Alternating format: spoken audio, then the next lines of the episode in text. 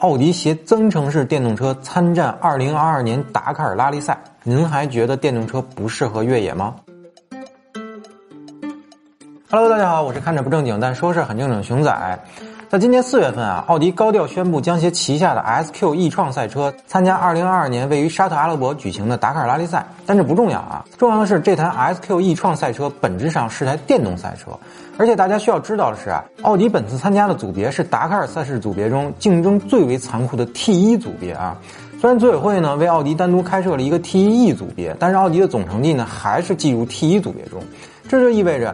达喀尔拉力赛的新能源组别并不会像环塔拉力赛一样是个电动车观光组别。本质上讲啊，这台 S Q E 创赛车呢，其实是台增程式结构的电动车。引擎方面呢，采用的是奥迪 DTM 房车赛中所使用的2.0升 TFSI 发动机作为增程器。动力电池方面呢，则是采用一个容量为五十度电的电池组作为驱动能源。哎，可能会有朋友问啊，既然都要用电动车参赛，为什么不用一个纯电动车呢？非得整个增程式的瞎捣乱。其实大众啊，的确曾经用 ID.4 纯电动赛车啊参加过拉力赛，虽然配备了超大的电池组，但是赛车啊在特殊赛段的耗电量啊那是非常惊人的。除了有临时增加的燃油充电桩以外啊，还曾在行驶赛段狼狈的拿摆渡车驮着赛车走过啊。总之就是要多不体面有多不体面。而达喀尔拉力赛呢，那是全世界最艰苦的越野拉力赛，比赛强度呢不是普通的拉力赛能比的啊。举个例子啊。二零二二年沙特达喀尔的马拉松赛段接近八百多公里，又是以沙漠赛段为主。试问多大的电池组才能满足这种赛段的强度呢？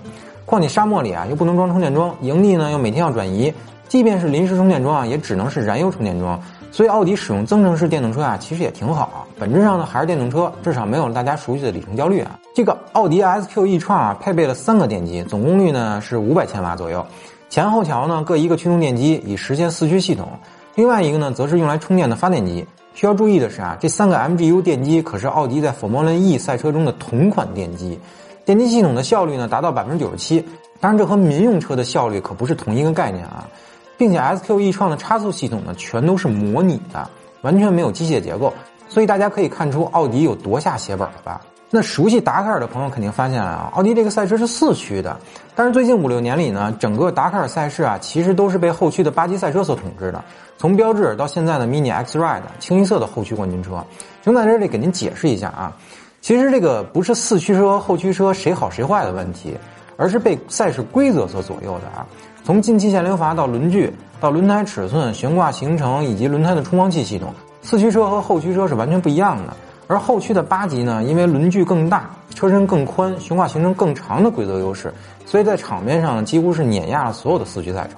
但是我们通过奥迪 SQE 创的赛车啊，可以清楚的看到它的轮距和悬挂行程是非常长的。这也证实了组委会将在2022年的赛事中啊削弱两驱车规则的传言。所以明年的达喀尔拉力赛一定会非常好看。那么奥迪破天荒的以电动车参加达喀尔这样高强度的长距离越野拉力赛，到底想证明什么呢？如果我现在告诉您，电动车其实比传统的内燃机更适合越野，您信吗？我们今天所有人质疑电动化越野车的点是什么？是只有几百公里的续航，还得是温度适宜的条件下，是非常不方便的补能条件和补能时间，是锂电池极不稳定的安全问题。除此之外，还有吗？其实这些问题啊，都是受电池技术瓶颈所带来的制约。但如果您看过我们之前关于固态电池的节目呢，您就应该知道这些问题未来是都可以解决的。但电池的问题解决后，您真的知道电动化对于越野车带来的本质颠覆吗？其实大多数人啊，还是在用现有越野车结构的眼光去看待这个问题。所以，如果电池的问题不解决，大家就拒绝承认电动化越野车的好，这是狭隘的啊。有一点我们需要清楚，就是今天的电动车呢，仅仅是电动而已。这类似于卡尔奔驰先生划时代的三轮车啊，它只是开了个先河而已。那经过一百四十多年的汽车发展呢，卡尔奔驰先生一定想象不到今天的汽车有多么的先进。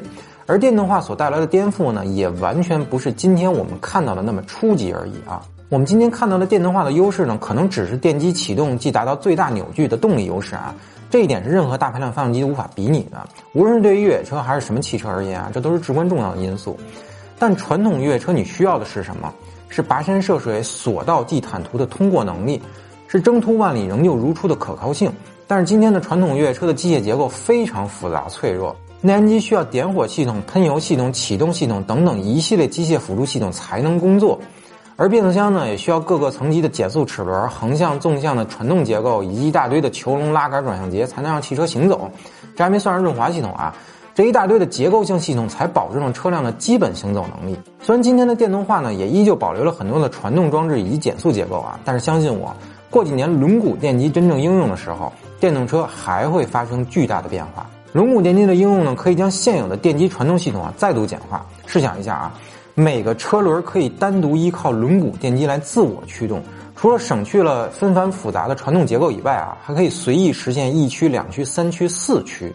同时呢，因为没有了脆弱的传动系统，悬挂结构、车轮也更可以解放设计。而这才是电动化对于越野车的颠覆啊！社会奥迪以电动化参加达喀尔，那么它到底想向我们展示什么呢？除了对于可靠性的自信外啊。那些基于电动化给越野车带来的颠覆，才是奥迪希望向世界展示的。好了，出于篇幅的关系啊，我们只是简单的说了说电动化对于越野车的颠覆。如果大家对这件事感兴趣呢，欢迎通过留言告诉我们，我们会专门拿出一期节目跟大家好好聊一聊越野车电动化的节目。那最后呢，还是广告时间，欢迎大家一键三连、点赞加关注支持我们。如果您对今天的节目呢有什么看法，欢迎通过评论区与我们互动。本期节目就到这里，下期再见，拜拜。